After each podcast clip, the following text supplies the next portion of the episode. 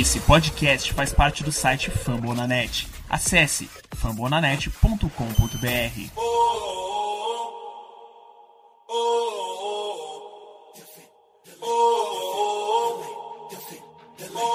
Cleveland, get on your feet and make some noise for your Cleveland Cavaliers!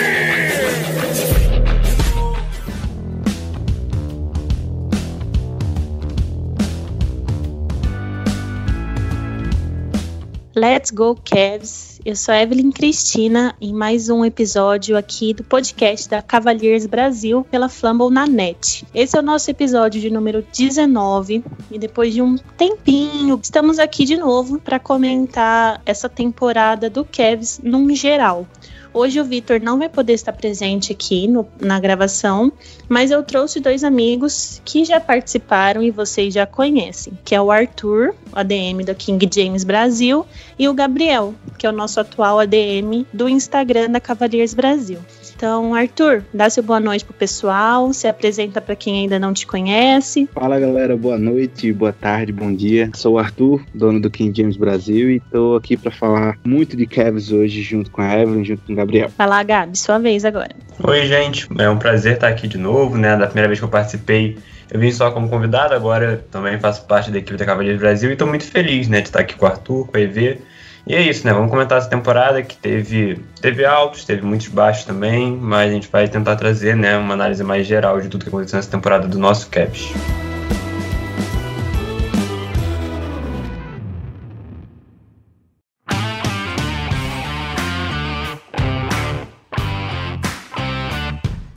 Bora lá. Como o Gabi que introduziu, tivemos vários baixos, mas alguns pontos altos também. Temos alguns assuntos separados aqui, então vamos um por um para não bagunçar nem aqui nem com vocês. Começando por pontos altos, então, porque é sempre bom começar bem para depois levar pancada, né? Então vamos tratar no primeiro assunto sobre a evolução dos nossos meninos, principalmente o Sexton e o Garland, que eu acho que, né, a nossa dupla Sexland, que são os maiores nomes aí do Cavs hoje em dia, as maiores esperanças, né, para o futuro da franquia. Falando rapidinho aqui então sobre as estatísticas do Garland, é essa segunda temporada dele, né? Que ele veio inclusive 100% saudável. E na primeira temporada, ele teve média de 12,3 pontos por jogo, 3,9 assistências, 1,9 rebotes e menos de uma roubada de bola. Nessa temporada, ele já teve um aumento, né? Significativo em 17,4 pontos por jogo, 6,1 assistências, 2,4 rebotes e uma, uma roubada de bola por jogo. Seus field goals também aumentaram, né? O que antes era 40%, hoje é 45%. E na temporada passada, para três pontos, ele estava chutando 35%, e nessa temporada já estava basicamente ali nos 40%. O Garland, que é o nosso armador, né, realmente é, deu conta do recado enquanto ele esteve em, com ele em quadro, quer dizer outro, né? É, a, a, a bola roda muito mais, ele tem uma visão muito boa, muito legal. E a gente percebia bastante a falta que ele fazia nos jogos que ele ficou lesionado, que também é um dos pontos que a gente vai levantar aqui, as lesões do Kevs. E agora, rapidinho sobre o Sexton. Essa foi a, a terceira temporada dele e ele teve um recorde né, em pontos e assistências, que era um dos grandes defeitos, né, uma das grandes deficiências do Sexton que todo mundo sempre costumava criticar bastante. Então, na temporada passada, que foi a sua segunda, ele tinha em média 20 pontos por jogo e 3 assistências. Nessa temporada, ele já aumentou para quase 25 pontos por jogo e quase 5 assistências de média. É, teve jogos ali que ele deu oito assistências, nove assistências, então também foi algo que evoluiu bastante, além de outras partes do jogo do Sexton também. Claro que ele continua com algumas de suas deficiências, principalmente em questão de turnover. Isso ele ainda precisa trabalhar bastante, que é um ponto que, querendo ou não, faz perder jogos, né? Porque o time vai lá, o adversário, no contra-ataque, acaba arremessando, aí naquilo que você pode empatar, o adversário abre para cinco pontos, por exemplo. Então é, é mais complicadinho. Gabi, o que, que você tem a dizer sobre os nossos meninos, a evolução deles? Era o que você esperava? Você esperava mais? Como é que é? É, vem então, assim, sobre o Sexton primeiro, Eu acho que foi uma evolução, assim, até natural dele, né? E eu vejo o Colin já se estabelecendo como um jogador NBA. Eu sempre gosto de ressaltar isso, porque tem muita gente que critica e tal, e ele tem os defeitos dele, né? Como você citou turnover ainda é um problema muito sério, mas, cara, um, um jogador que consegue fazer 25 pontos por jogo, né, que é o que praticamente ele faz na NBA atual, e tendo um aproveitamento de arremesso muito bom, né? O, se você for ver agora, os números no final da temporada caiu um pouquinho, mas ele chegou a ter um momento ali de manter uma média durante muito tempo de 40% nas bolas de 3 e 50% no field goal, né? Isso é, isso é muito alto para um cara que faz 25%, faz 25 pontos por jogo, né? Então acho que no que o Colin já é o melhor dele, que é a pontuação, ele já se estabeleceu como um jogador de NBA nesse sentido. Sobre o Garland, eu acho que era natural, né, uma evolução dele, mas eu acho que, além vendo as estatísticas, ele superou as minhas expectativas quando eu vejo ele em quadro, porque a gente dá para considerar, né, que essa talvez seja a primeira temporada realmente do Garland, porque ele teve uma primeira temporada, né, realmente, a temporada passada, muito conturbada, né, com muita lesão e o físico dele claramente era abaixo do nível da liga. Então, na primeira temporada dele realmente podendo jogar, ele teve flashes de um jogador que, assim, na minha opinião, ele tem um potencial para ser um All-Star no futuro, sabe? Ele é um cara que sabe comandar o ataque muito bem, ele tem arremesso de todos os lugares da quadra, ele sabe infiltrar bem também. Eu só acho que o que pesa um pouquinho negativamente pro Garland às vezes é a defesa, que eu acho que o Colin conseguiu superar ele em muitos momentos nessa temporada nesse sentido, né? Às vezes também, apesar de ter um número não tão grande, né? Mas os turnovers em momentos decisivos, que é uma coisa que ele vai pegar com o tempo, né? É, é normal. Mas, assim, eu acho que eles dois realmente são o ponto positivo dessa temporada, junto com o Okoro, que a gente vai falar mais pra frente, né? Mas eles dois realmente foram uma notícia muito boa. E não dá para desistir ainda da ideia desse backcourt, né? Porque muita gente já tava falando que nunca ia dar certo isso, e tal, e eu entendia, mas assim, pelo que eles estão mostrando, ainda não dá para desistir disso para as próximas temporadas, eu acho, pelo menos.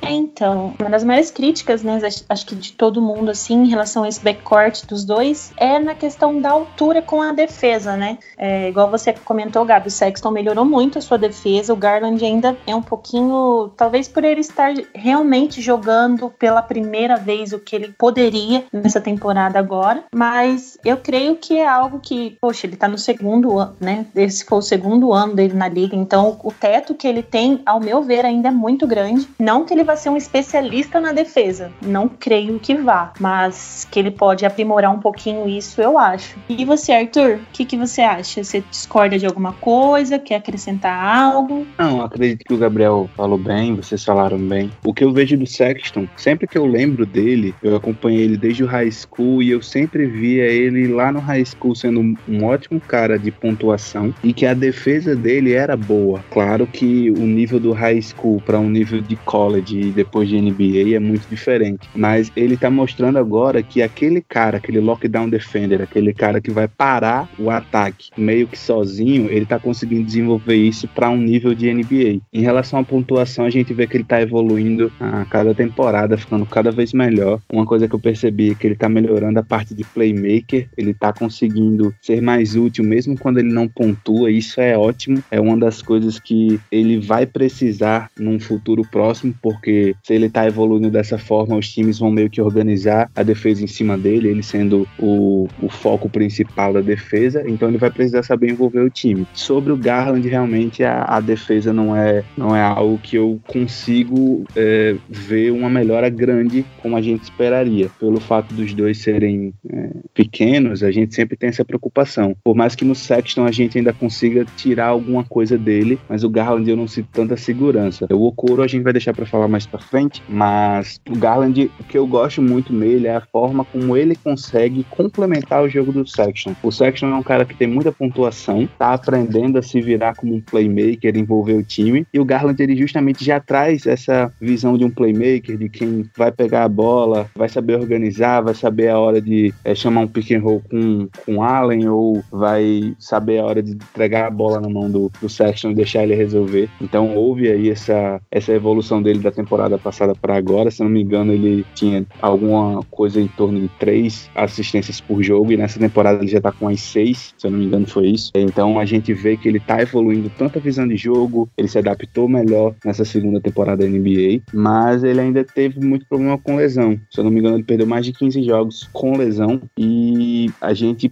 vê que o Kevin sofreu muito com lesão. E talvez o pessoal não entenda o quanto isso prejudica a sequência de um jogador. Ele tá pegando jeito, tá pegando ritmo, sofre uma lesão. Ah, Arthur, mas não é uma lesão que vai deixar ele de fora tantos jogos. Tudo bem, mas dois ou três jogos ele vem justamente para quebrar esse ritmo de evolução. E para um time jovem, um time que precisa que esses jogadores tenham uma sequência, isso acaba é, destruindo muita coisa. Ainda mais o Kevin que sofreu com muita lesão de vários jogadores. Então, eu acho que tem uma sequência, eu acho que há uns três ou quatro podcasts atrás, quando eu participei, que o Kevin estava muito bem, a gente estava falando super empolgado. E no podcast seguinte a gente veio já meio desanimado, porque o Kevin estava com sei lá quantos é, jogadores afastados por causa de lesão, sem conseguir manter sequência, com várias derrotas. Então, para um time jovem ter tanta lesão, realmente fica difícil até da gente avaliar se a evolução do jogador foi dentro do esperado ou não.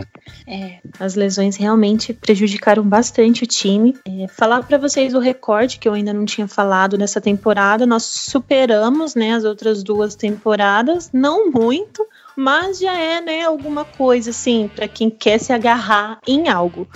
A gente teve 22 vitórias e 50 derrotas. Lembrando que essa temporada foi um pouco mais curta, né, por conta de toda essa coisa da, da pandemia, né? E as lesões realmente influenciaram muito para essas 50 derrotas, porque nós no começo da temporada vínhamos ali ficando um bom tempo com um recorde positivo e aí começou as lesões, lesões, lesões, aí veio a enxurrada de derrotas, assim. Não tem nem como você cobrar algo a mais, né? Porque a gente, a gente sabe que o time ainda não tá pronto para brigar por algo. E aí, para ajudar, ainda vem essas lesões que prejudica ainda mais o time. Então fica complicado. Porque o Dylan Windler, por exemplo, na temporada, a primeira temporada dele na, na liga, que foi ano passado, ele nem jogou por conta de uma lesão. Nessa temporada, no primeiro jogo, no primeiro ou no segundo jogo, não vou me lembrar agora, ele quebrou a mão. Aí teve uma, uma sequência boa, machucou de novo. Aí voltou, machucou de novo. Aí voltou e perdeu o resto da temporada machucado. O Prince também machucou, agora no final teve que passar por uma cirurgia. Ele também vinha muito bem ajudando o time, mas também acabou machucando. O Della Vedova perdeu quase toda a temporada. Quando voltou, acabou machucando de novo, também já perdeu o restante da temporada. Sexton machucou bastante, Garland machucou bastante, Kevin Love nem se fala. O Okoro, a única lesão que ele teve foi no começo da temporada, que ele ficou lá aqueles, acho que foi uns cinco jogos fora, mas depois também se consolidou. inclusive, é o que a gente vai falar agora. O nosso novato Isaac Okoro, que nós falamos dele aqui já, né, antes nos podcasts, mas para quem está ouvindo a primeira vez e não, não sabe muito bem, ele veio para ser principalmente peça-chave na defesa e cumpriu o seu papel. Por ser a primeira temporada dele, eu, na minha visão, superou as minhas expectativas. Eu imaginava que ele viria um jogador bom na defesa, mas não que ele viesse tão pronto da forma que ele veio. Tanto é que o Bickerstaff confiava tanto que colocava ele sempre para marcar o melhor jogador do outro time, né? Assim, devidas às proporções, claro. Ele sofreu bastante críticas em relação aos, ao seu ataque, né? O seu lado ofensivo. Mas ele absorveu de uma forma boa e com o decorrer da temporada ele melhorou muito. Tanto é que nos últimos jogos agora ele estava com média de, de dígitos duplos no ataque. E isso é muito legal. As bolas de três dele ele melhorou muito, né? O arremesso, tudo, bola caía. Então é legal você ver que um jogador absorve e coloca em quadra aquilo que esperam dele, né? E o Okoro foi uma surpresa muito, muito, muito grata para mim, de verdade. Arthur, o que, que você achou? Você gostou de, assim, de primeira dele ter sido draftado e você esperava que ele viesse ser esse jogador que ele foi na temporada? Então, quando ele foi draftado, o pessoal, né, aqueles jornalistas que acompanham o Kevs mais de perto, que acompanham o, o college mais de perto, eles falaram que o, o Okoro seria um jogador que seria importante pra gente na defesa porque ele já estaria pronto, ele teria um físico é, já de NBA. E o Gabriel até falou que o Garland ele sofreu muito por causa disso, porque ele não tinha um físico pronto, e é verdade. E o Okoro ele chegou já com o físico pronto. Para quem ainda não, não, não consegue compreender 100%, com essa diferença é, física é, acontece, se você olhar o ritmo do jogo, a forma, a intensidade que os jogos do college são e que os da NBA são, vocês vão perceber que há uma diferença física muito grande. E um jogador que ele já vem pronto, ele tem um destaque muito maior na hora do draft. E o Okoro, quando ele chegou, ele já chegou pronto. É, a Evelyn comentou que ele perdeu poucos jogos, realmente. Dos 72, ele só perdeu 5, que foi lá no início da temporada. Então ele participou de 67. E ele realmente sofreu muito no ataque, que é algo até normal. Os, os rookies, eles sofrem um pouquinho para entender como é que funciona o jogo, como vai, vão ter oportunidades de pontuar. E as críticas em cima deles não eram nem é, em relação ao fato de ele ser ruim no arremesso ou é, ruim em tomada de decisão. Era só pedindo para ele ser mais agressivo. E aí, quando é, chega agora mais perto do final da temporada, ele começa uma sequência muito boa. É, se não me engano, acho que era contra Orlando. Acho que é contra Orlando, que ele faz tipo 20 pontos, depois ele faz 12 ou 15, alguma coisa assim. E aí chega o dia agora, no início do mês, contra o Suns, que ele faz 32 pontos e 6 assistências. Então você vê que é um jogador que evoluiu, que buscou a, a melhora. É, e nos últimos jogos, realmente, ele terminou aí é, uma sequência contra o Indiana de 22 pontos e 10 rebotes, contra o Boston de 15 pontos, 6 rebotes e 6 assistências, contra o Washington 17 pontos, 6 rebotes, 5, 6 rebotes, 5 assistências, e nesse último jogo de 18 pontos. Então é um jogador que ele tá ajudando o Cavs tanto na defesa quanto no ataque e tem muito a evoluir. Eu tô até animado para ver como ele vai voltar na próxima temporada, como é que ele vai fazer aí nesse verão americano para evoluir. Vários jogadores de NBA falam que a temporada real do, dos jogadores é, justamente acontece agora nesse verão. Então muitos jogadores melhoram, tem essa evolução muito grande nesse momento de off-season. Então eu acredito que o Okoro deve voltar ainda melhor ofensivamente na, na próxima temporada. O Okoro também é um dos jogadores que eu tô mais ansiosa para ver, né? Essa mudança, o que, que ele vai conseguir melhorar ainda mais, porque com certeza tem o que melhorar, né? E você, Gabi, os seus pensamentos sobre Isaac Okoro? É, então, acho que o Arthur falou tudo aí, né, sobre a parte ofensiva principalmente, né, que depois do All-Star Game o Okoro desabrochou nesse sentido. Mas eu queria ressaltar aquilo que você falou lá no seu início, né, quando você falou sobre ele, dele sempre marcar o jogador do o melhor jogador do time, e foi isso que realmente, assim, eu esperava um jogador muito bom defensivamente comparado aos nossos outros, né? Porque o Kevin tinha esse problema de defesa, como a gente sabe. De, mas isso é antigo, né? Desde final da temporada do LeBron ali, a última temporada, já tinha esse problema de defesa. Não é, não é coisa nova, né? Quando o LeBron sai, então pior ainda mais. É, mas assim, cara, o jeito que o Okoro, né? Óbvio que ele ainda, assim, a diferença pro college, né? Como o Arthur ressaltou, ele ainda tem alguns problemas com falta, às vezes, né? Que ele até evoluiu durante a temporada, né? Mas no início ele ainda tinha um pouquinho mais. Mas, cara, o jeito que ele marcou, por exemplo, contra a Filadélfia, marcava o Ben Simmons. É, naquele jogo contra o Big Three do Nets, né? Ele marca James Harden. Aí, sei lá, contra o Golden State, ele vai lá, ele vai marcar o Curry. Contra o Lakers, né? Que naquele jogo contra o Lakers, que o LeBron acabou jogando muito no último quarto, mas nos três primeiros quartos o LeBron não conseguiu jogar muito bem e quem estava marcando ele era o Okoro. Então, assim, isso foi realmente o que me surpreendeu e me deixou muito otimista com o futuro dele, porque ele já está pronto para mim, né? Pelo menos para daqui a duas temporadas ele vai concorrer para ser dos times de defesa, né? Seja do segundo seja do primeiro. E o ataque, ele, ele tem muito a evoluir, né? Como vocês já falaram, ele vem evoluindo. Eu acho que vai ser um caminho natural ele tentar mais arremesso de três a partir da próxima temporada e tentar mais umas isolations que são importantes, né? Ele vai evoluir nisso. E só para dar um destaque final, né, que é uma coisa que um pensamento que eu tenho sobre ele, eu acho que se você for pegar, né, os nossos três jovens, é, Garland, Sexton e Okoro, eu acho que talvez te, estaticamente nem seja, porque o Sexton acho que tem uma temporada, é, se você for ver os números, assim, pontos e tal, foi um pouquinho melhor.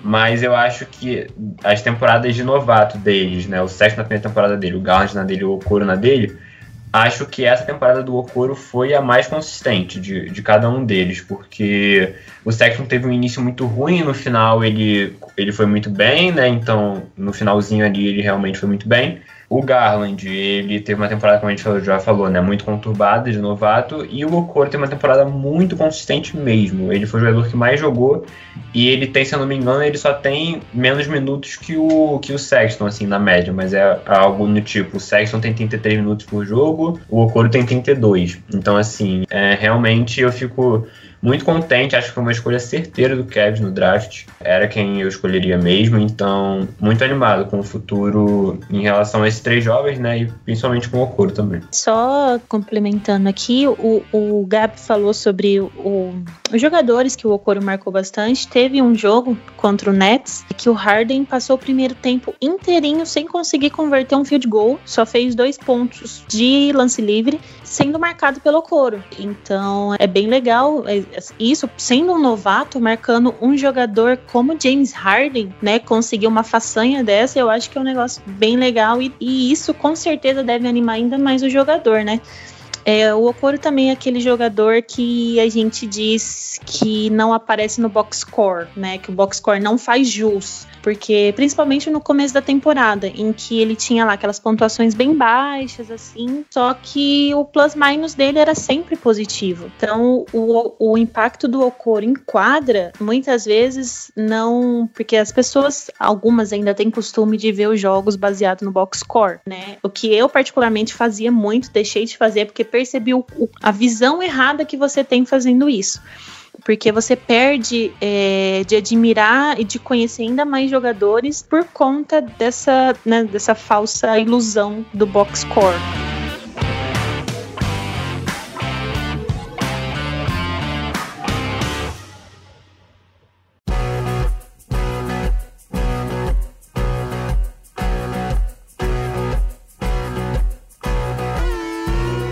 E agora, então, trazendo um novo assunto, eu vou linkar dois assuntos, tá, gente? Vamos falar rapidinho sobre a situação do Drummond, que a gente já fez um podcast só sobre isso. Mas como né, aconteceu na temporada, a gente está trazendo é, um, os acontecimentos como se fosse uma retrospectiva. Então, vamos comentar sobre o Drummond, já linkando com a chegada do Jared Allen, tá? É, o Drummond, como todo mundo sabe, ele acabou sendo afastado, né? Ele estava péssimo em quadra, ele mais prejudicava do que ajudava o time e acabou sendo afastado. Não conseguiu propostas por ele, acabou rolando o buyout, né? Que ele foi embora, tudo foi para o Lakers e hoje está, né, fazendo torcedores do Lakers xingarem, graças a Deus não somos mais nós.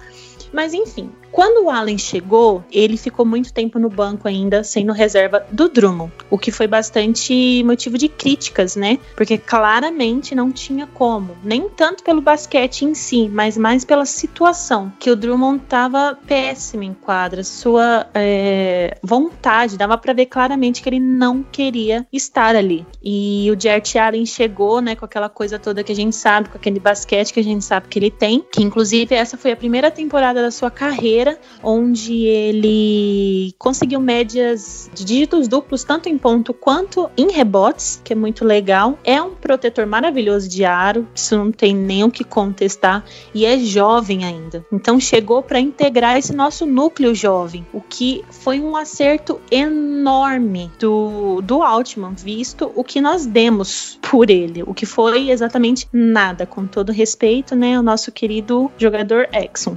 Mas Arthur, o que, que você tem a falar sobre a chegada do Allen? O que, que você acha que, que ele acrescentou e o que ele pode acrescentar ainda para esse time do Cavs?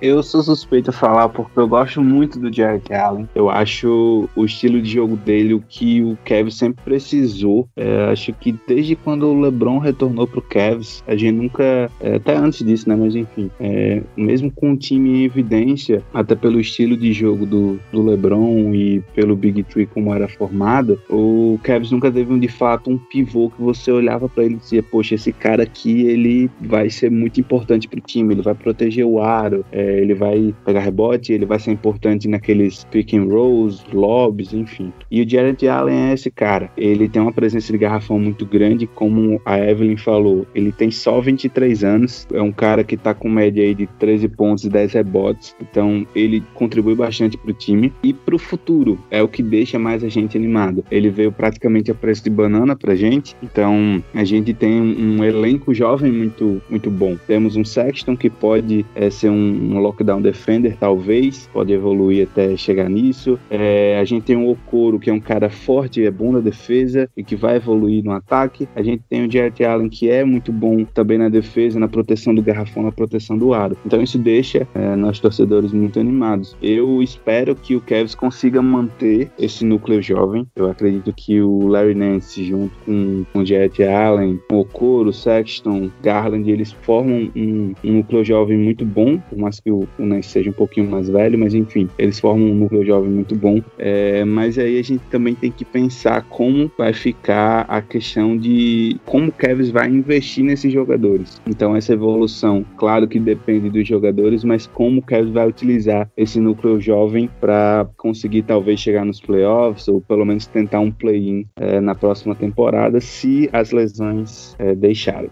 É, as lesões vêm sendo sempre um problema. Mas é rapidinho aqui, antes de passar a palavra pro Gabi, é, o Jert Allen, o contrato dele agora se torna expirante, né?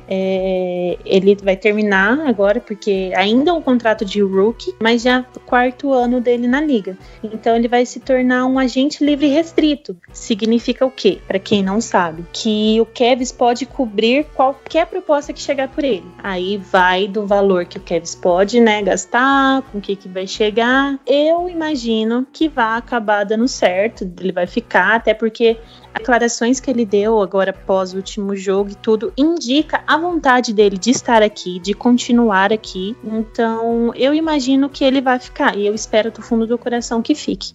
A, a notícia que saiu, nada oficial, rumores, é que o contrato seria de 100 milhões, ou seja, 25 milhões por temporada. Não sei se de fato será, mas Gabi, só para agora complementar um assunto no outro, você acha que se realmente for esses os valores de fato, você acha que vale? Você pagaria isso para manter o Jart Allen no nosso elenco? É, então, eu acho que vocês, você e o Arthur já falaram sobre as qualidades dele, né? Então eu vou meter a isso e depois eu falo só um pouquinho do Drummond. Então, cara, eu acho que o Kevin deveria testar o mercado, né? Como você falou, ele é um agente livre é, restrito, né? Então, acho que não precisa ser assim de caro o Kevin oferecer esse valor, né? Acho que espera um pouquinho e ver qual vai ser o, o valor dele no mercado. É, eu acho que assim, é aquela coisa, se você for ver o valor, né, 25 milhões por 4 anos, talvez você ache que seja um pouquinho demais, né? Eu, eu, pelo menos penso assim. Mas eu acho que a NBA atual é uma coisa muito de tipo, você vai pagar o que precisar para manter um jogador que vai ser importante pro seu time. Eu, eu uso esse exemplo sempre porque é óbvio que são níveis de jogadores diferentes, né? É, no atual estágio da carreira.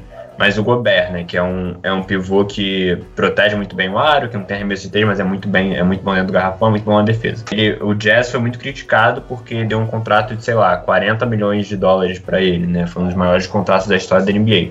Só que é aquilo, se o Jazz não renovasse, alguém ia pagar aquilo no Gobert. E eu acho que é uma situação parecida com a do, do Allen, né? Eu acho que o Kevin vai acabar pagando o que precisar para fazer ele ficar. E eu acho que é isso que tem que fazer mesmo. Não dá para perder o Jared Allen, porque foi, um, foi fundamental, assim, essa, essa troca. Foi uma cartada de mestre do Altman mesmo. Ele saiu com um jogador jovem com muito potencial a troco de nada. Então, realmente acho que vai ter que acabar pagando o que precisar. E rapidinho só sobre o Drummond, né? O eu acho que a gente tem que ressaltar que foi uma aposta válida, né? O Kevs pegou o Drummond lá de Detroit na temporada, na temporada 19-20, né? Antes, antes da pandemia.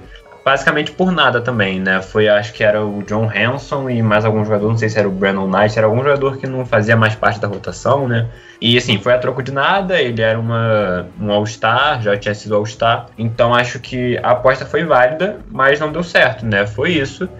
E o, depois da chegada de Jared Allen, como você citou, EV, assim, não tinha mais nada a ver nem pro Kevin ficar com ele, nem para o próprio Drummond, assim, o time, sabe, não, não encaixava as coisas. E acho que muito por conta disso, né? Por conta da temporada dele ter sido bem ruim, até acabou que não veio nenhuma troca, né? O Kevs acabou pegando ele praticamente de graça e perdeu ele é, literalmente por nada. Mas acho que, assim, foi um experimento que acabou não dando certo, mas que também não, há, não é aquele experimento que, assim, atrapalhe o futuro da franquia, como talvez seja o que a gente vai falar um pouquinho mais pra frente, né? Que é o contrato do Kevin Love. É, só para complementar questões de contrato, Uh, lembrando que aqui, uh, essa foi a terceira temporada do Sexton, a próxima agora, 2021-22, vai ser a quarta temporada. Finalizando essa temporada, da mesma forma que vai acontecer com Jared Allen agora, o Sexton pode se tornar uh, um agente livre restrito. Mesma situação do Allen. É, qualquer franquia pode fazer uma oferta, mas o Kevs pode cobrir essa oferta. Então, existe aquela possibilidade da extensão do contrato. Sim, existe. Já foi falado que isso iria acontecer? Sim, foi falado no meio da temporada. Foi, é, foi noticiado pelos insiders do Cavs que o nosso núcleo jovem, né, formado por Gallant, Sexton e Okoro, já estariam conversando sobre essa extensão para mantê-los no time, porque essa é a ideia. Montaram um time ao redor dos jovens, né? Talvez trazer um home. Um, All-Star, que eu não acho que vai acontecer. Mas se for trazer, vai ser para complementar esses jovens. Esse é o papo. Então, vamos ver nos próximos dias ou na próxima temporada, né, o que, que vai acontecer em relação ao Sexton. Mas acho que a franquia vai fazer o que for preciso para mantê-lo no elenco. E aproveitando que o Gabi mencionou, vamos falar agora sobre o senhor Kevin Love. O Love vem sendo um, um, pequeno problema. Não é a primeira temporada que isso acontece, né? Da mesma forma que aconteceu na temporada passada, algumas vezes, essa temporada o Kevin Love novamente deu o famoso chilique se assim eu posso chamar. Na temporada passada, aconteceu isso, ele no banco contra o Raptors, não sei se vocês vão lembrar, mas teve lá um, um descontrole da parte dele, não sei nem como chamar, na verdade, isso.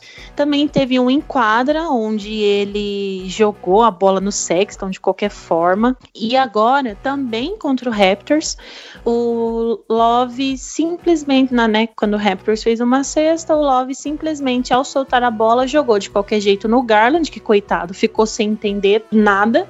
E aconteceu, né, outro, outra cesta do time adversário. Isso foi extremamente criticado por todo mundo. Coitado do Garland, foi colocado na fogueira depois do jogo, onde perguntaram para ele o que, que tinha acontecido. Ele falou que ele nem sabia, ele não entendeu nada. Ele ia ter que rever o lance para ver o que, que tinha acontecido.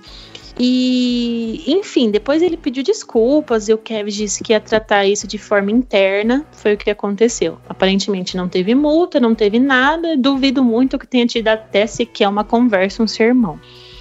Logo depois disso, o Love, ele também participou de um podcast onde ele disse, uh, ressaltou, né, porque ele já tinha dito anos em anos anteriores, mas ele ressaltou a sua vontade de jogar no Portland Blazers, né, Trail Blazers, que ele considera Portland sua cidade natal, porque é lá onde ele cresceu, foi criado e tal. É completamente desnecessário dizer que é desnecessário o que ele fez, porque já estava numa situação conturbada, onde a torcida já estava meio assim com ele. Ele não joga bem um tempo, vem sofrendo com lesões. Não é mais aquele Kevin Love que a gente está acostumado. E aí ele simplesmente, né, liga o, com perdão da palavra, foda-se e solta isso para todo mundo enfim, fora uh, a situação complicada, né, que ele já deixou a franquia com essa extensão de contrato. Não que seja culpa dele, mas de certa forma acaba prejudicando a franquia. Arthur, que, que você tem a dizer sobre o Kevin Love, sobre essas situações dele, sobre o contrato? Você acha que ele vai conseguir ser negociado ou se vai rolar também um buyout da mesma forma que rolou com o Drummond? Então, quando o Kevin Love ele renovou o contrato, eu até imaginei, tipo, caramba, provavelmente o Kevin deve aposentar a camisa do Love e não do Kyrie. Então, tipo, isso é até meio maluco se você parar pra pensar. Mas o, o Love, há duas temporadas, eu acho, três temporadas, não lembro exatamente, ele, quando renovou o contrato, teve um, meio que uma, um evento, uma festa, né? Teve um, um anúncio na frente de vários trabalhadores da, da Quick Lowe's Arena na época, né? Que mudou. E, enfim, ele falou que queria ficar, queria ajudar a comunidade e tudo mais. Eu achei muito massa, até porque o Kevin não tinha muito o que fazer. Eu tenho um dos meus melhores jogadores, um dos jogadores mais importantes da história, que quer renovar o contrato. Tá pedindo muito dinheiro? Tá, mas ele é um dos caras que a gente vai aposentar a camisa, provavelmente. Então vamos pagar. E depois que, fez, que ele assinou esse, esse contrato, ele até fez alguns bons jogos, teve lesões e tudo mais. Mas aí a gente vamos, vamos tentar não pensar como o Kevs e pensar como o Kevin Love. Imagina você assina um contrato com a franquia que você tanto gosta por tantas temporadas, onde o time tem vários jovens evoluindo. Você não vai disputar título como você estava disputando nos últimos cinco anos. Você precisa fazer mais do que você estava fazendo antes. Você meio que virou o foco é, do ataque, onde você normalmente não estava, não estava acontecendo isso. Então muita mudança e eu percebo que a minha visão, pelo menos, eu percebo que ele não não se adaptou tanto a isso e ficou extremamente frustrado porque os jovens cometiam erros que os antigos companheiros dele, por serem mais velhos, não cometiam e ele nem sempre tinha essa paciência. É, na temporada passada ele teve bastante, é, bastante vídeos, né, que o pessoal posta no Twitter. Sempre estava acontecendo de pessoal falando da, da linguagem corporal dele que não estava boa, que ele estava com atitudes esquisitas durante o jogo. E nessa temporada, quando aconteceu isso contra o Raptors, você percebe que é pura frustração, porque o time não não tá no nível que ele gostaria de estar jogando, né? Ou participando de um time num nível mais alto. E dá para entender, porque o Love já tá ficando mais velho, ele quer é, disputar títulos, ele quer estar tá em um time mais forte, por mais que ele diga, ah, eu amo a cidade, eu quero estar aqui. Mas a gente sabe que um jogador que disputou quatro finais seguidas de NBA, ele vai querer se manter no topo, vai querer continuar indo pro playoffs, ele não vai querer só ficar tomando 50 derrotas na cabeça toda temporada. Então eu vejo isso como uma frustração enorme do momento que ele tá na carreira. O Kevin tem uma situação muito delicada porque o contrato dele é difícil de, de mover. Não sei se o Kevin vai fazer um buyout porque tem muito dinheiro ainda de, de contrato. Então, se for haver uma troca, é, o Kevin com certeza vai ter que sair perdendo. Então, vou ter que envolver o terceiro, um quarto time para que esse, esse cap space consiga funcionar. Então, a situação do Love é bem delicada. Eu não acho que ele vai ficar muito tempo no Kevin, sendo bem sincero sincero. Eu já achei, achei que não, ele vai conseguir passar, vai, essa frustração vai passar, mas nos últimos episódios eu acredito que ele não, não tem mais a mesma, a mesma vontade de estar em Cleveland como ele falava que tinha. É, mas o único problema é que ele sabia o que provavelmente ia acontecer, né? Porque, se eu não me engano, se eu estiver errado, por favor, me corrijam, mas essa, essa renovação dele veio depois que o LeBron saiu. Então, ele sabia o que ia acontecer. Ele sabia que o time ia se reestruturar de alguma forma. E ele mesmo disse que queria fazer parte da reconstrução dos jovens. Ele queria ser o líder desses jovens. Ele queria ajudar. E não tem como um time em reconstrução se reconstruir em dois anos. A não ser que você tenha quatro Dontits para ajudar, para ajudar ele, né? Então assim, ele sabia onde ele estava se enfiando. Aí agora, se ele não lidou com a pressão, aí OK, mas ele também não pode agir da forma que ele agiu várias e várias vezes, porque isso é ruim até para os próprios meninos, porque a gente vê o quanto eles se esforçam em quadra. Eles só ainda não estão prontos, mas é, vem evoluindo bastante, nitidamente. E isso, essa situação do Kevin É ruim principalmente para eles, porque coloca os meninos numa evidência ruim, tipo assim, a, a frustração uh, do All-Star Kevin Love devido aos meninos do time não estar é, superando suas expectativas. Então, é, ao meu ver, se ele, eles sabiam onde ele ia se enfiar. E aí, se ele não conseguiu uh, dar conta de ser esse franchise player, esse líder dos meninos, ele tinha que dar um jeito de sair, então, porque acaba prejudicando mais do que ajudando. O que, que você acha, Gabi? É, eu, eu ia até falar isso que você falou, no sentido de que o Kevin Love não é bobo, né? Eu acho que foi, foi o que você falou, ele renovou depois de que o LeBron saiu, né? Foi na mesma semana, eu acho, se não me engano, depois que o LeBron anunciou que ia pro Lakers, ele renovou. E, assim, para ser bem sincero com você, com vocês, eu acho que é, essa reconstrução, ela, é obviamente que não vai ser rápida, mas eu acho que ela até tá sendo um pouquinho mais rápida do que talvez se esperasse, por, por, por a gente estar tá no mercado pequeno, né? Porque como ele falou, não é todo dia que você vai ter um Don't ou não é todo dia que, por exemplo, a renovação do Lakers vai acabar porque vai vir o LeBron, né? Isso não vai acontecer com o Cleveland. Então, assim, eu acho que é uma reconstrução que está sendo bem feita. E o Kevin Love sabia que isso ia acontecer, né? Eu acho que eu entendo, né, o que o Arthur falou de que um jogador que tá no alto nível não quer cair de nível tão rapidamente. Mas assim, não é como se o Kevin Love fosse um jogador que nasceu como se, tipo assim, desde já jogando sempre final de NBA, né? Ele é a principal estrela de um Minnesota antes de ir pro Cavs, que era um Minnesota que ele jogava muito. Ele chegou, acho que a ser All-Star no Oeste, mas o Minnesota nunca ia para playoff, né? Teve, tinha ano que o Minnesota era uma das piores campanhas do Oeste com ele sendo o principal jogador. Então, assim, eu acho que o Kevin Love tem essa experiência já. E, assim, eu gosto muito dele, né? Eu sou muito fã do Kevin Love, amo muito ele, então fica um pouquinho difícil para eu falar. Mas eu, eu fiquei realmente muito decepcionado com a atitude dele na, na, nessa partida contra o Toronto, especificamente dessa temporada, né? Eu, eu pessoalmente fiquei muito chateado mesmo. Mas é, você tinha perguntado antes, né, ver sobre a questão de se rolaria um buyout e tal. Olha, pra ser bem sincero, né, eu acho que eu acho que o Kevin Love vai acabar ficando até acabar o contrato, assim. Eu não acho que ele vá é, forçar um buyout, mas eu também não acho que nenhum time vai querer fazer uma troca, né. Eu acho que o melhor, melhor pros dois seria uma troca, tanto pro Kevin quanto pro, pro Kevin Love. Mas eu não acho que role. Eu não acho que vai ter nenhum time que, a não ser que o Kevin troque, por exemplo, igual o Pistons trocou o Drummond pra gente, troque por nada. É, aí poderia ser. Mas eu acho que um buyout é uma coisa muito extrema que acontece. Assim, é, eu, eu pelo menos acho difícil acontecer com um cara que vai ter a camisa aposentada. Eu acho que apesar de tudo, Kevin Love vai ter a camisa dele aposentada, sabe? Porque, pô, o cara, o cara renovou, querendo ou não, e fez parte do, do título do Kevin. Então eu acho que ele vai ter a camisa aposentada.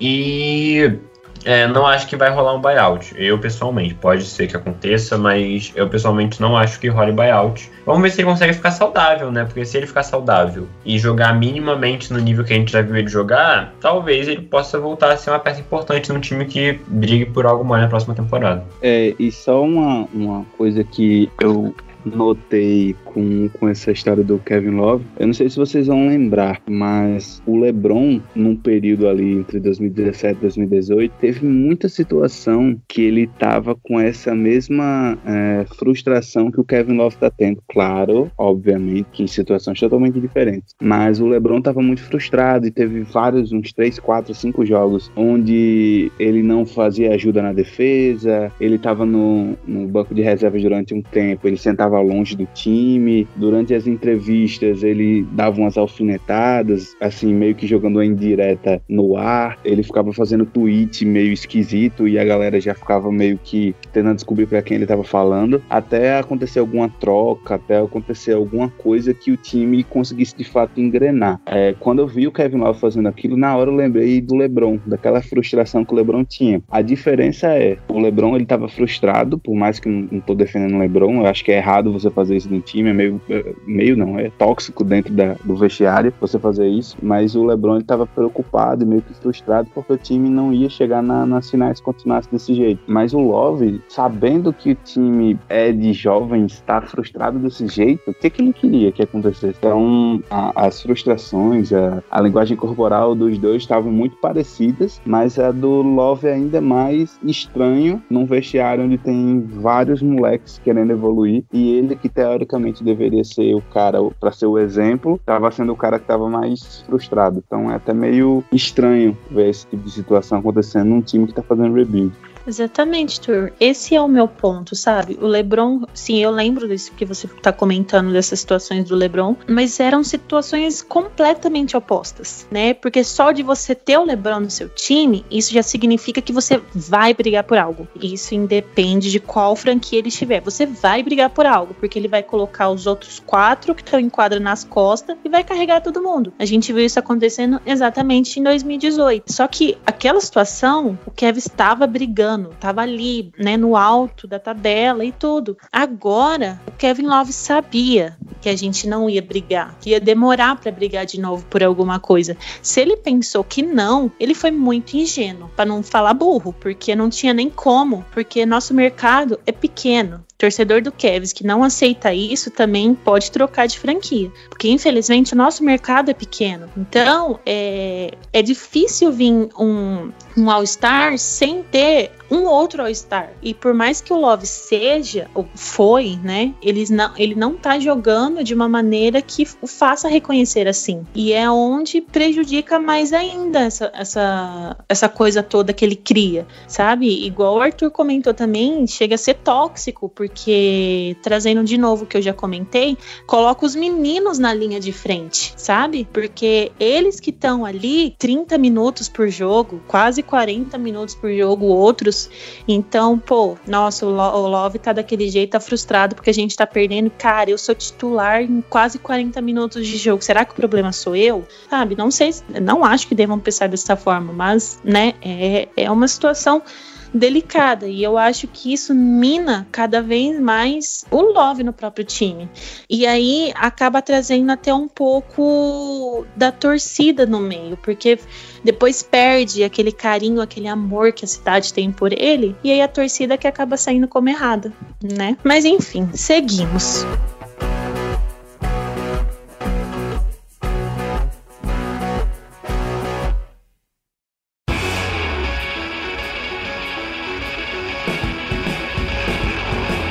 Agora, falando um pouquinho sobre os outros jogadores, né? Que não eram nem aqueles destaques, mas aqueles de segunda e terceira rotação. Os jogadores que nós trouxemos que estavam sem time ou que estava na D-League, que era o caso de Wade, por exemplo, falando dele primeiro, começou muito mal a temporada. Muito mal a temporada. Não acertava nada. Do meio da temporada para frente, principalmente após a lesão do, do Larry Nance Jr., e o Kevin Love continuando fora, Jim Wade foi colocado na sua posição e rendeu muito. Teve uma melhora muito significativa. Questão de bola de três, que é o ponto forte dele, em roubadas e tudo. Então, realmente é um jogador que eu até comentei ontem no Twitter, ok pro time. Não prejudica, né? Não atrapalha em nada, mas também não é a salvação dos nossos problemas. Outro time que teve jogador que não foi draftado, mas que o Kevin trouxe, que foi o Lamar Stevens, teve ótimos minutos, teve um game winner, né? Contra, acho que se não me engano, Sixers.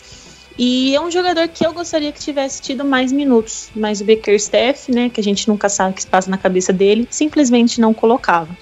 E teve também o Broderick Thomas, que assinou de, primeiramente com a D-League, aí acabou vindo pro time, né, na principal do Cavs também. Uh, o Broderick, eu tinha uma opinião formada sobre ele, mas depois também, não sei, acho que pelo fato dele não jogar muito também, acabou ficando ali uma incógnita para mim. E os jogadores que eu também gostaria de comentar, que vieram de outros times, mas que eu acho que merecem uma chance de ficar no time, que é o Hartenstein e o Kabengele, que esse inclusive ganhou um contrato multi-year com o Cavs, né? Mas enfim, a gente não sabe ali muito bem como que vai ser a situação dele. Hartenstein foi uma grata surpresa para mim também. Ele que veio da troca com o Nuggets, né? O Javel Magui foi para lá e ele veio para cá. Gostei muito do jogo dele, né? Super simpático, responde os torcedores no Instagram. Mas, Gabi, fala pra gente que, que um apanhado rápido desses jogadores. Quais deles você acha que merece uma chance de ficar? Qual você acha que, se for embora, não vai fazer falta? E se tem algum que você acha que foi um destaque? Então, Eve, acho que, por exemplo, né, o Jim Wade, como você citou, eu acho que ele é o retrato de como o Kobe Altman, né, principalmente que a gente tem que destacar, trabalhou bem no sentido de trazer essas peças né, que estavam sem time, que não, não faziam parte de nenhum lugar na NBA e foram jogadores importantes em certos momentos, né? Esses que você citou, principalmente o, o Jim Wade e o, e o Lamar Stevens, né, eles tiveram momentos muito legais assim na temporada. O Jim Wade era aquele cara que lá no início, acho que você, até você já falou sobre isso, ver, né? Que quando colocava o Jim Wade era tipo assim, nossa, acabou o jogo, né? Colocou o Jim Wade é porque perdeu já. E ele mudou isso, né? Ele se tornou um cara importante, assim, nas bolas de três e na defesa, né? Ele, ele teve ótimos momentos na defesa também.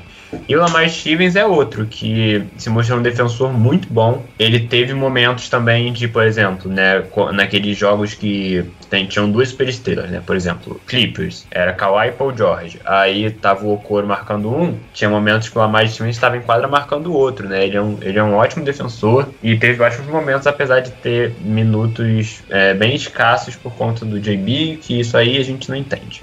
Mas gosto muito também do Hartenstein, desse que você citou. Acho que ele é um ótimo jogador ali para ser o pivô reserva do Jared Allen, né? Testar ele mais uma temporada para a temporada que vem para ser esse pivô reserva do Jared Allen. Acho que ele fez um ótimo papel. Aí sobre o Broderick e o Cabenguele, eu gosto muito do Cabenguele também. Acho que ele tem um papel importante. Ele pode ser aquele cara que não vai entrar muito, né, com o time 100%, mas que é um, é um cara bom. Eu, eu gostei dele também. E o Broy, cara, assim, eu acho que ele teve momentos muito legais. É, ele teve uma sequência que ele tava jogando até como titular e teve minutos importantes. Eu lembro muito daquele jogo contra o Kings que o Kevin perdeu, com aquele game winner louco do Harrison Barnes, mas que ele teve uma atuação boa, ele jogou minutos e eu acho que ele teve bons momentos, mas se eu tivesse que apostar em um que o Kevin talvez se desfaça desse que você citou, eu acho que esse seria o Broderick, porque ele não teve muitos minutos, né? E assim, muitas vezes por escolha, né? O Lamar, querendo ou não, agora nesse final que ele não entrou em quadra foi por lesão. Então acho que eu manteria, né? Com certeza. O Lamar Stevens, o Dean Wade e o Hartenstein. Também tentaria manter o Cavengale e o que eu menos faço questão seria o Broderick.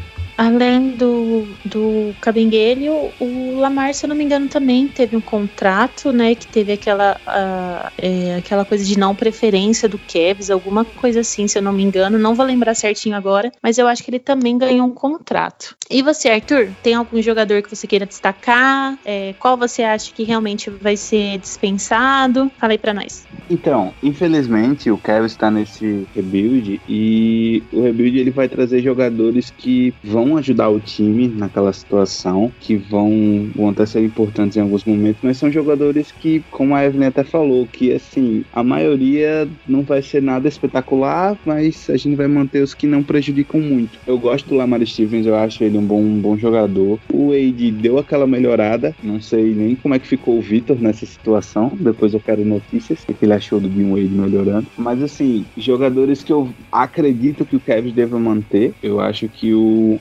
Hartenstein deve com certeza manter. Ele foi um, um, um achado bom nessa troca do, do Magui. Acredito que o Lamar Stevens talvez o Kevs dê uma chance. Vocês falaram do Dodson, eu, eu não lembro se vocês falaram do Dodson. Eu acho que o Dodson é uma boa opção para o Kevs ficar, ficar com no, no, elenco. E tem aqueles jogadores que vocês falaram aí, o, o Cabenguele, vocês falaram mais de quem? Me ajudem. Do Broderick Thomas. Broderick Thomas, exatamente. Eu não acho que o, que o Thomas vai ficar, sendo bem sincero. Ele não jogou tanto tempo, eu não acredito que ele, que ele deva ficar no, no time. É, e a gente vê muito pouco acho que até a Evelyn que comentou, a gente vê muito pouco deles e a gente tem que tentar ver um, algum tipo de potencial no pouco tempo que eles jogam, já que os nossos jogadores principais estão tendo que ficar em quadra. Então, o, os que eu vi, que eu acho que pode ter um futuro no Cavs são realmente esses. Eu gosto do, do Stevens, o Dodson ele não, não compromete, consegue ajudar, e o Hartenstein. Acho que os demais podem ser que sejam envolvidos em trocas, ou talvez sejam até dispensados, mas esses três, se eu tivesse que escolher, eu escolheria esses três. O Victor, Arthur, ele não dá o braço a torcer de jeito nenhum. Nessa melhora do Jim Wade, eu sempre ia lá, falava alguma coisa para ele, mas ele não dá o braço a torcer. Não adianta. O bicho é duro na queda quando se trata de ser hater. Eu queria ser uma mosca para ver a cara do Victor quando o Wade fazia sexta e tava jogando bem.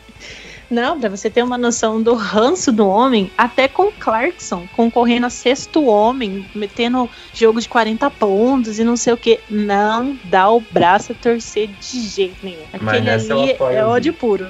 Não, não consigo o Clarkson jogando muito, eu fico ainda. Eu lembro do que ele fez no Cavs, eu fico, nossa, não consigo. Clarkson não consigo. assim? O Jordan Clarkson é gênio demais. Como é que vocês não gostam de Jordan Clarkson, cara? O cara mete uns crossovers nada a ver e dá certo. É e dá bom. certo, exatamente. Não, Porque, eu tipo, até falava ele tá indo ele pra zona morta, ele dá um crossover e dá. Mano, não, não dá pra entender. É isso que é legal, entendeu? É tipo, é meio que do nada. E dá Eu- certo. Eu acho que é legal quando ele não é do seu time, entendeu? Mas aí, aí eu lembro dele fazendo isso no Cavs e dava tudo errado. Aí eu já fico com tudo na cabeça de novo. Eu lembro que eu até comentava durante a cobertura dos jogos que o Clarkson é um negócio surreal. Ele sempre consegue converter as cestas mais absurdas da história. E as mais fáceis, ele simplesmente erra. Não, não dá pra entender Jordan Clarkson. Eu não sei se vocês vão lembrar. O primeiro jogo, depois da troca de 2018, que foi Derrick Rose embora, o Wade, foi todo mundo embora, Zé Thomas, e chegou Jordan Clarkson, Nance, que foi contra o Celtics, que foi naquele jogo do que apos- iam aposentar a camisa do, do Paul Pierce, alguma coisa assim. Mano, ele mete umas bolas que é absurdo. Ele meteu uma bola de três no contra-ataque que eu até hoje não sei como é que aquela bola entrou. O LeBron fica doido no banco. E da primeira vez que eu assisti, eu fiquei, não, né? Esse cara não faz. Nossa, ele fez. E ele fez isso umas três vezes. Então, desde esse dia, eu, eu meio que entendi que com o Jordan Clarkson era assim. E eu vejo ele no, no Jazz. Se você pegar quando ele entra em quadra, ele faz tipo umas cinco jogadas, ele não toca pra ninguém. Parece até que ele tá jogando com um bando de cone. Ele fica fazendo zigue-zague entre os cones, arremessa e cai. É absurdo. O cara dá uns screens, aí o marcador dobra nele. Aí ele usa o pé de pivô pra um lado pro outro, pra um lado pro outro, gira no fadeaway e faz. Tipo, não faz sentido. Mas, enfim, dá certo. Boa sorte pro Jazz aí nos playoffs. Eu acho maravilhoso. É o jogador mais egoísta e sem sentido da história da NBA. Mas aproveitando o Casa gancho. aí é o Drummond, tá? Não, não é Ah, Clarkson. desculpa. Ah, desculpa. Falha no engano. Mas aproveitando o gancho, já que estamos falando de decepções, vamos trazer um pouquinho sobre cada a decepção de cada um na temporada. Vou começar falando de JB Bickerstaff. Eu sei que vocês esperavam falar do turco, mas não vou falar do turco agora. Bickerstaff, pra mim, e eu imagino que seja pra toda a torcida do Cavs, é uma decepção. Principalmente depois daquele começo sensacional que a gente teve, né? Final da temporada passada, que foi interrompida por conta da pandemia, e, e começo dessa temporada. As expectativas em relação a ele tinham subido lá no teto. E aí, do nada, o time simplesmente parece que perdeu o padrão, parece que aquela defesa que era uma das melhores voltou a ser aquele inferno que a gente, né, tava acostumado. E, enfim, é, é minutagem de jogador esquisita, é, colocando. Ele só faltou colocar o Thierry Osman de pivô, porque de resto ele colocou o coitado Severino quebra-galho em todas as posições. Mas não dá pra entender o que se passa na cabeça dele. Tinha jogo que o Lamar Stevens jogava 10 minutos. Tinha jogo que o Lamar Stevens nem entrava. Então, assim, eu acho que de todos ele foi a minha maior decepção. Não sei o que vai acontecer. Não imagino que o Kevs vá dispensá-lo. Só num caso absurdo, assim, né? Mas pra mim foi a maior decepção da temporada. E eu preciso citar, gente, me desculpa, não é perseguição, eu juro, tá? Eu não sou um Vitor da vida que persegue os jogadores. Tanto é que eu sei reconhecer quando ele vai bem. Se vocês procurarem lá no Twitter, eu tenho os meus tweetinhos lá falando bem dele também, quando ele merece, o que não é muito, infelizmente. Thierry Osman era aquele jogador que era para ser o nosso gatilho de três. O que o Jim Wade se transformou, por exemplo, era para ser ele. Ah, aquele desafogo quando a gente mais precisa, placar apertado e tudo. Mas, gente, eu não sei o que acontece com ele. Que o menino é pura inconsistência, né? Ele teve um- uma sequência enorme de jogos muito mal, tijolando, airball, é, realmente muito decepcionante. Em contrapartida, na defesa, é, ele não é tão decepcionante assim, vale ressaltar. Em questão de assistências também, ele melhorou muito esse número. Ele tem uma média até boa de assistências, assim, né? No geral. Mas é, falando da temporada, tudo, não tem como. Ele até tinha sido um nome dos que provavelmente ia ser trocados e tudo na deadline, mas não foi. Ele ficou. E, enfim, pra mim, eu que sempre fui uma das defensoras dele, por incrível que pareça, não consigo mais. Gabi, fala pra gente, traz as suas decepções, se foi uma, foram duas, enfim.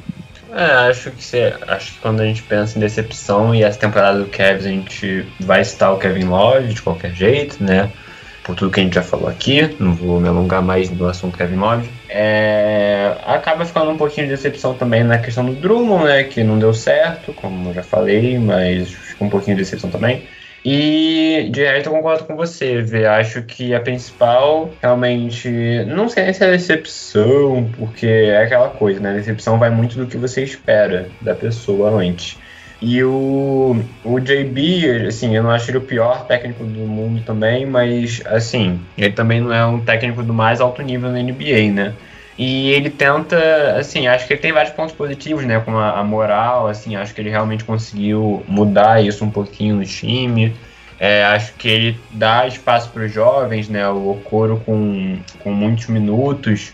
Mas, assim, ele também tenta umas coisas, assim, da temporada, como você falou, da rotação, né? Que é uma, uma coisa muito confusa. Ele colocou, já colocou o Jim Wade jogando de dois às vezes, e aí fica uma, fica uma grande confusão. E eu lembro também de uma experiência que ele fez no meio daquela sequência que foi a grande é, a primeira grande sequência de derrotas do Kevin na temporada, né, que foi quando a gente foi pro Oeste, né, e enfrentou os times de playoff lá do Oeste, que perdeu, acho que se não me engano, foram 10 derrotas seguidas, algo do tipo, que ele chegou um momento lá que tava com lesão, né, mas ele tentou colocar é, Jared e Drummond jogando juntos de titular e, pô, na NBA moderna isso nunca vai dar certo. Então acho que ele é o que dá mais para questionar, né? Além do, do Cherry, né, como você falou, Ivy, eu até tinha pegado aqui, eu tinha separado isso aqui porque eu achei muito curioso, né? Que quando o LeBron sai, né, naquela primeira temporada, a gente esperava uma evolução do, do, do Cherry, né, no sentido, tipo assim, ele vai se tornar um dos principais jogadores do time. E é incrível ver que, como ao longo das três temporadas depois, ele foi diminuindo tanto em jogos quanto em, é, tanto em jogos quanto minutos e quanto em pontos. Ele, ele tá decaindo, né? Na primeira temporada depois LeBron, ele teve média de 30, 32 minutos por jogo. Nessa temporada agora ele teve média de 25. Então, assim, é, realmente acho que tá parecendo que ele vai ser um cara que talvez seja útil para rotação, mas que não vai ser uma peça importante como talvez a gente esperasse que seja que ele fosse, né, quando o LeBron saiu. Acho que dá até para comparar, assim, não comparando basquete, comparando o jogador, né, a situação. Eu acho que talvez a gente esperasse que o Cherry se tornasse um jogador que hoje é o Sexton, por exemplo, né? Esse jogador bom, consistente e tal, porque eu acho que é o que a gente torcia, né? Mas não foi o que aconteceu. Arthur, e você? Primeiramente, eu queria dizer para vocês mandarem de presente de aniversário para Evelyn camisas do, do Osman, tá? Uma foto do Osman, mandem para casa dela, que ela gosta muito dele. Ajudar ela, assim, a, a, manter todo esse amor que ela tem por ele. Olha, eu não falo nada. Da mesma forma que eu vou mandar pro senhor uma, um pôster daquele bloco do Jart Allen no LeBron James. Prossiga. Pode mandar, não tem problema. Mas assim, é, primeiro uma coisa que eu, só pra encerrar o assunto do, do Osman, é, vou cantar a bola aqui, você que tá ouvindo aí, se prepare. Os próximos meses devem acontecer troca, e se trocarem o Osman, ele vai para um time contender, e vai ser muito importante um contender só defendendo e chutando bola de três, tá? Você ouviu primeiro aqui. Sobre decepções, eu acho que o, a maior decepção, eu não sei se isso vai contar como decepção, seriam as lesões. Eu acho que eu nunca vi um time do Cavs, desde que eu comecei a acompanhar o Cavs, com tanta lesão. Eu, eu, é assim, absurdo. Teve uma época aí que foram, tipo, quatro jogos em uma semana, e nos quatro jogos alguém se machucou. Então, é, é algo que deixa até a gente desanimado de acompanhar o time, porque uma hora o armador fica machucado, depois é o ala, no outro dia é o pivô reserva, no outro dia é o armador e o técnico não consegue ter a sequência. Depois ele começa a inventar umas rotações malucas. Então eu, eu fiquei muito triste em ver o Kevin meio que se é, acabando em lesões. Foi lesão em cima de lesão que a gente não conseguiu nenhuma, é, nenhuma sequência. Mas a gente precisar aí, se, se, vocês não levarem em consideração lesões como uma decepção, é, eu diria que foi esse, essa tentativa de negócio com o Drummond. A gente tentou trazer ele meio que trocando pouco para ver se ele tinha um custo-benefício alto, acabou não dando certo e a gente teve que é, arcar com, com um buyout. Né? Então era uma coisa que tinha como dar certo certo, infelizmente não deu e gerou essa decepção porque acabou atrapalhando em muitos momentos é, os nossos meninos de evoluírem, porque o Drummond simplesmente pegava a bola, não olhava para o lado, batia, tentava fazer uma cesta e na defesa às vezes deixava a desejar. Então acho que se eu tivesse que escolher um e vocês não considerarem lesões como decepção, acho que o, o negócio do, do Drummond.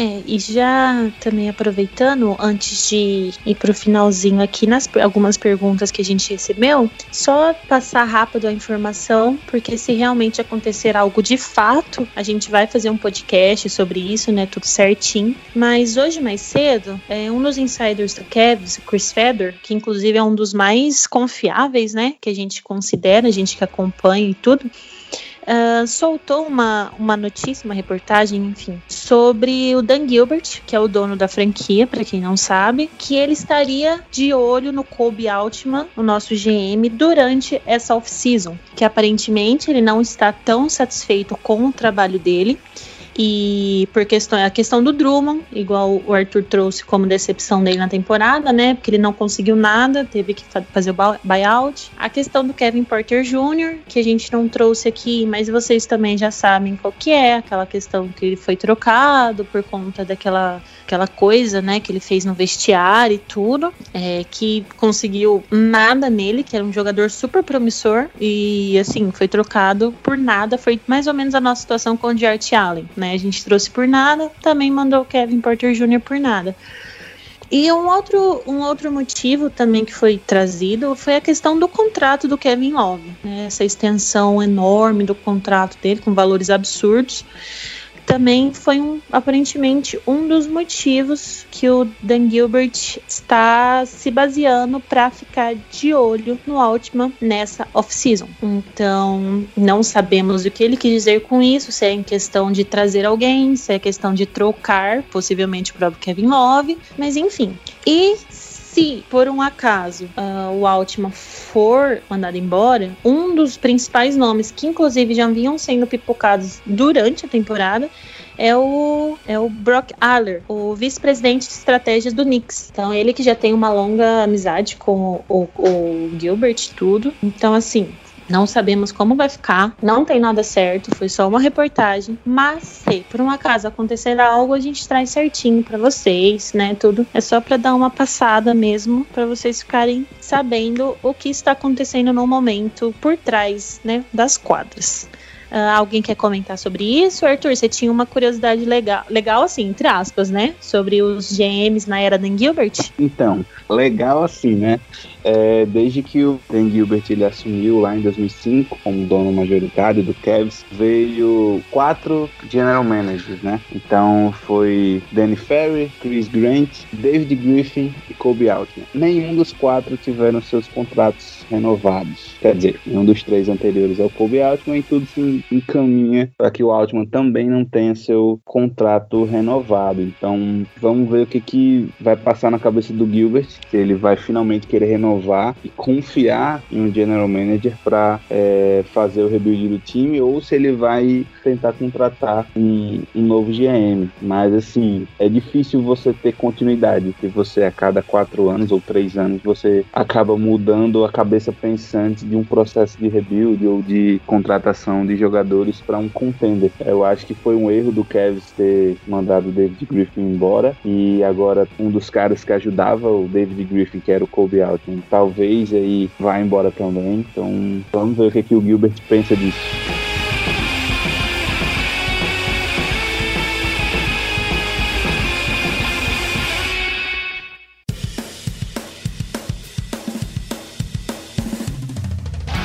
E agora, a gente finalizando o podcast, indo para as perguntas. Eu quis deixar esse assunto também para o final, porque tem uma pergunta sobre isso. Então, para já aproveitar, né? É Anderson Varejão, o ídolo está de volta. Né? Para quem falando, é impossível um torcedor do Cavs que não saiba da idolatria que Anderson Varejão tem em Ohio. É simplesmente absurdo e sensacional o amor dos torcedores por ele.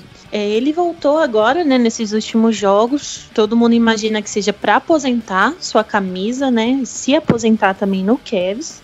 E, cara, é sensacional de ver. É muito bonito ver o carinho. Porque o Varejão, a primeira vez que o Varejão entrou em quadra de novo, foi ovacionado de pé pelos torcedores que estavam na, na arena. É sensacional. E você vê em rede social, você vê, né, nas questões de, dos vídeos mesmo, os torcedores falando. É um negócio muito legal. E se de fato o o Varejão tiver sua camisa aposentada, vai ser o primeiro brasileiro a ter uma camisa aposentada na NBA. Então, é, é, eu particularmente tenho muito orgulho de saber que isso provavelmente vai acontecer no meu time. É um negócio muito, muito legal. É, então, aproveitando o gancho, Gabi, para você falar um pouco sobre isso, tem uma pergunta aqui do Gustavo. É, qual era a intenção do Kevs com a contratação do Varejão? É, então, Gustavo, eu acho que foi meio isso que ele falou, né? Foi uma, foi uma questão até de dar uma despedida digna para a carreira do Anderson, que é muito grande, né? Como a Eve falou, ele é muito ídolo lá em Cleveland,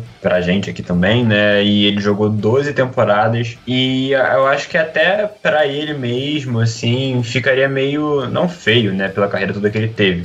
Mas é muito mais legal ele ter os últimos jogos de NBA dele jogando pelo Cavs, né, com todo esse negócio da torcida, do que jogando naquele, né, naquele momento naque, no Warriors, no Warriors, né, que ele jogou e foi dispensado lá no meio da temporada. Então acho que foi muito uma questão de uma homenagem, né? E também, é, já visando o futuro do próprio Anderson, né? Eu acho que não vai, não vai jogar na temporada que vem. Mas eu acho até bastante provável de que ele tenha talvez algum cargo em como, como por exemplo o Leandrinho é lá no Warriors, né? Que o Leandrinho é, é tipo um assistente ali no Warriors. Eu acho que o Varejão pode ter um cargo como esse também no Kevin, né? Pela identificação, ele mora lá em Cleveland, né? Então acho que foi muito por conta disso. É, pela homenagem, né? Que é mais do que justo, ele merece tudo isso e muito mais. E também pela questão de até ajudar os jovens. Arthur, você quer comentar alguma coisa sobre ele? Ah, acredito que o Gabriel falou bem, eu também tenho essa visão. Eu acho que o, o Varejão deve ficar com algum cargo lá dentro. O Varejão é um, é um pivô, então ele pode estar tá sendo contratado para ser um, um, parte da comissão técnica ali daqueles, daqueles profissionais que ficam especificamente com alguns jogadores, né, para evoluir, para desenvolver. É, o Kevs pode estar tá aí no draft trazendo o, o Mobley, né, que é um pivôzão aí um ala pivô. Então talvez seja o Cavs preparando o terreno para um, um, cara tomar conta disso aí, ou talvez até uma coisa mais administrativa. Mas a visão que eu tenho é que talvez o Varejão tenha vindo justamente para terminar a carreira é, no time que ele sempre é, é linkado e posteriormente conseguir aí um, um cargo em Cleveland. Legal. É, outra pergunta aqui que veio do Walter. A gente mais ou menos já comentou um pouco sobre, mas só para não deixar passar em branco, né? Né? Temos que falar sobre o Love. O chilique dele deixou claro, aí ele falou para ele, que temos que trocá-lo. Mas como e com quem? Creio que essa é a incógnita que todo mundo tem na cabeça, né? Quem quiser responder essa, fica à vontade. Não, eu acho que, como eu já tinha falado, né, na hora que a gente falou sobre o Love, eu também acho que seria o, menor, o melhor cenário para todo mundo uma troca, mas eu acho que não vai rolar. Não vejo nenhum, assim, tem esse negócio do Blazers, né, mas eu não vejo o Blazers botando algum asset deles, né, alguma coisa de valor no Kevin Love machucado, com muita lesão e já indo para a parte final da carreira. Então acho que realmente a troca seria o ideal. Mas assim, não acho que vai rolar não. Se o Blazers quiser mandar o CJ McCollum para cá, eu mando o Love de volta sem problema. Mas esse ser o maior assalto da história, né? Quem dera que isso acontecesse. Mas...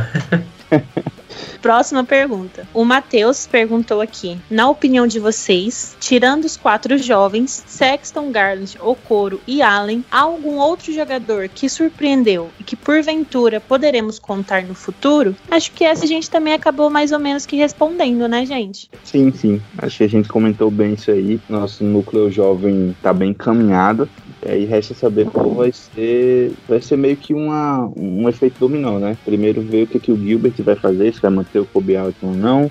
A partir disso, ver como é que o, o front office vai estar tá lidando com essa renovação, com quem vai querer investir ou não. Mas eu acredito que esses, esses quatro vão ser nossas principais peças aí para o futuro. É, e agora, finalizando a última pergunta que a gente teve lá no Instagram.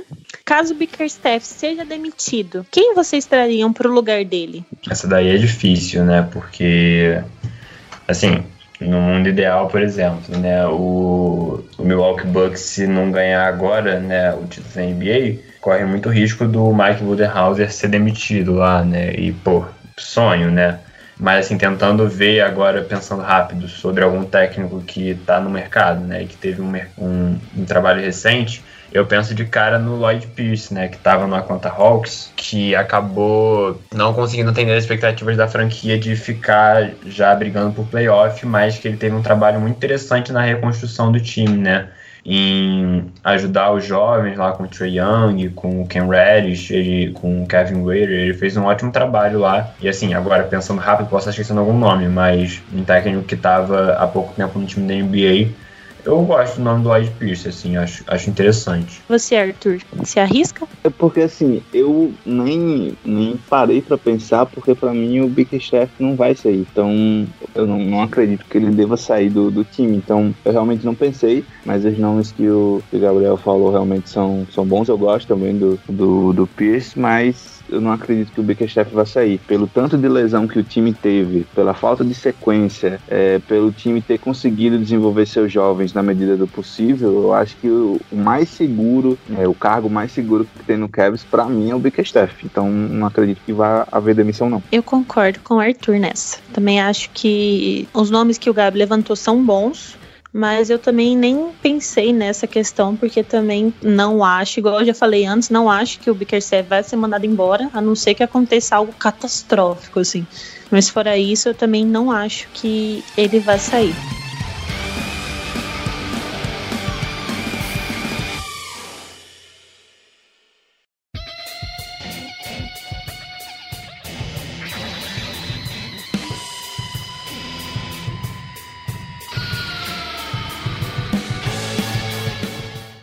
Pessoal, finalizamos mais um episódio do nosso podcast da Cavaliers Brasil. Queria agradecer já a vocês meninos, ao Gabi e ao Arthur por terem gravado comigo aqui. Foi bem legal o papo, rendeu bastante. Tanto é que acho que esse é um dos podcasts mais longos que a gente teve. Mas a temporada, trazendo, né, da temporada toda, acho que não tinha nem como ser diferente. É, então, Gabi, suas considerações finais? Eu fico muito feliz de estar aqui de novo com você, com o Arthur. Acho que o papo foi muito legal, né? Como você falou, ficou grande, mas quando fica grande é porque a conversa foi boa. Então acho que foi muito legal. Tomara que a galera goste. E é isso, gente. Obrigado. Arthur, suas considerações? Então, é, realmente foi, foi legal. Eu só vim notar agora que passou uma hora e meia que a gente tá aqui. Acredito que a gente vai ter aí um podcast é, nas próximas semanas, né? Daqui quando tiver loteria de breve tudo mais. Então, imagino que a gente deva estar se vendo aí em breve. Então, mais uma vez, obrigado pelo convite. Tamo junto. Então é isso, pessoal. Bom dia, boa tarde, boa noite, boa madrugada, seja lá a hora que vocês estão ouvindo esse podcast. Obrigada pela audiência de sempre. Lembrando que agora a gente está ativo no Instagram, tá? Então, se você não segue, vai lá, arroba, underline Cavaliers Brasil, com o Gab de ADM, que está fazendo um trabalho muito bom. Sempre bom ressaltar, né? E agora nessa, nessa fim de temporada, que vai ser difícil conteúdo, a gente já tá pensando em alguma algumas coisas para trazer para vocês, para ficar bem legal, tá? Então é isso, muito obrigada e be the fight!